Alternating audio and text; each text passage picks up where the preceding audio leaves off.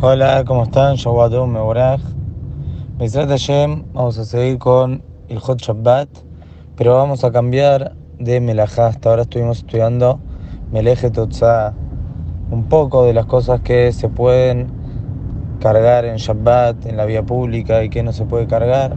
Si bien hay mucho más a la Hot, pero por lo menos de esta manera ya vimos un poco de qué se trata la Melajá y para poder ir cambiando. Vamos a cambiar de, de Melajá de Shabbat. Quizás en otro momento retomamos y decimos algunos otros detalles sobre la Melajá de Otsa. Y en este caso vamos a hablar de otro de los trabajos que es Melejet Kosher. Melejet Kosher es el trabajo de atar y desatar en el día de Shabbat. Si bien la mayoría de los trabajos en Shabbat son trabajos que tienen se produce un cambio en, la materia de lo en, donde hago el trabajo. Por ejemplo, triturar, sembrar, cocinar, pintar. La particularidad de la melajá de kosher, de atar, es que en realidad los dos hilos, vamos a decir, que voy a atar, dos cuerdas, lo que sea, ya existían. La melajá se trata en el haibur. La melajá se trata en unificar, unir dos, dos materiales, dos hilos por intermedio de un nudo. Esa es, digamos, la melajá en sí, el trabajo en sí, y es uno de los 39 trabajos prohibidos en Shabbat. Pero no todos los nudos están prohibidos realizar en el día de Shabbat. Hay nudos que están prohibidos de la Torá, hay nudos que están prohibidos de Rabbanán, nuestro Jajamim, y hay nudos que está permitido realizar en el día de Shabbat. Y con respecto a esta alajá, hay diferencia entre Sefaradim y Ashkenazim. Hay mahloket, hay discusión entre los Rishonim, cómo entender los casos permitidos, cómo entender los casos que está prohibido de la Torah y demás.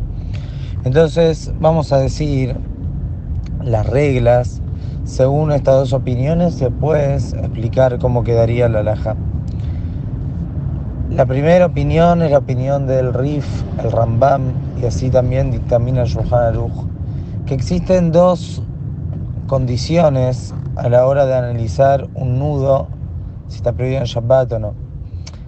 Primer condición, primer tema a analizar es si es un nudo profesional o es un nudo que cualquiera puede hacer.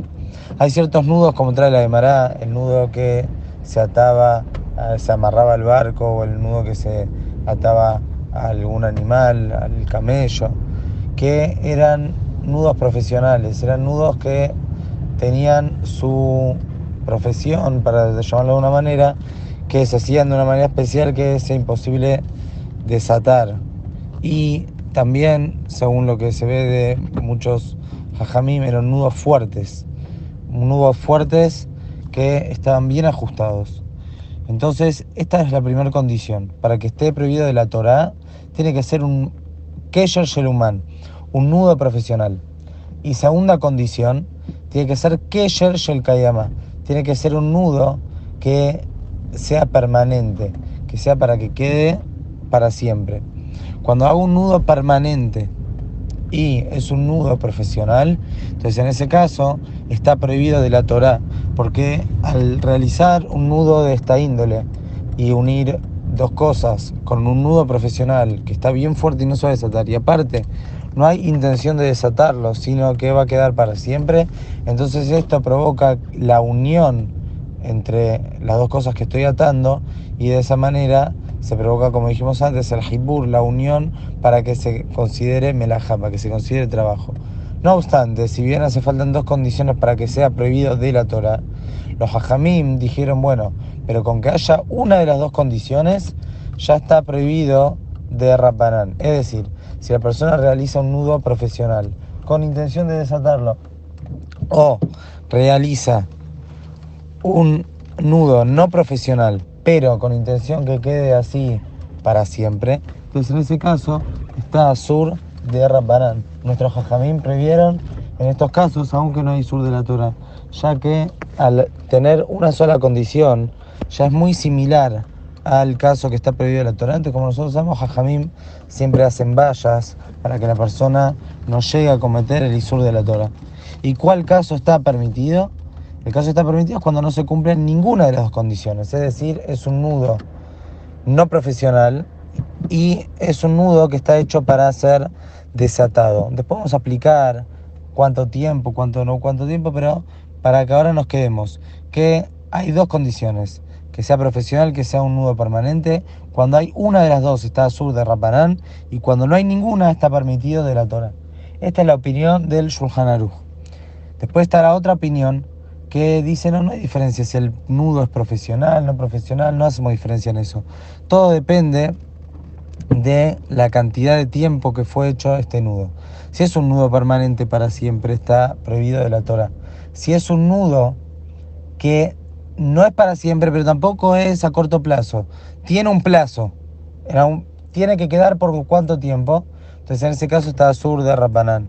Y un nudo que está hecho para ser desatado en muy poco tiempo, vamos a ver si es un día o una semana, después lo vamos a ver. Entonces en ese caso está permitido, está la otra opinión, la opinión de Rashi y el Rosh y que la trae el Ramá, que es el posec de los Ashkenazim. Entonces tenemos dos opiniones, una opinión que hace diferencia si el nudo es profesional o no, y la otra opinión en que hace diferencia entre la cantidad de tiempo por el cual fue hecho este nudo. Con respecto a cómo es la alajá, de vamos a ir viendo en el transcurso de las próximas alajot. Que tengan una muy buena semana.